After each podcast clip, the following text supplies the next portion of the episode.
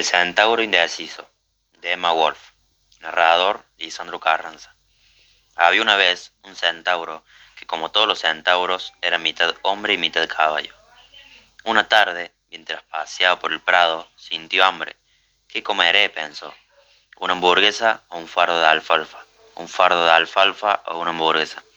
Y como no pudo decidirse, se quedó sin comer.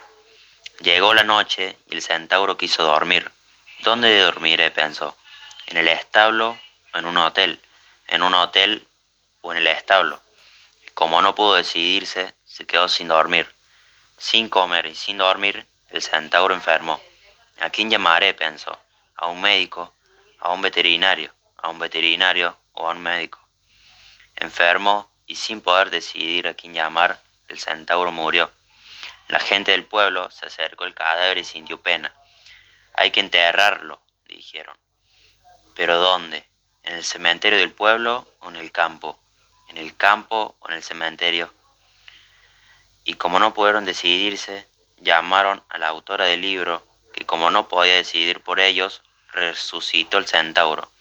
Y colorín colorado, este cuento nunca se ha sabido que haya terminado.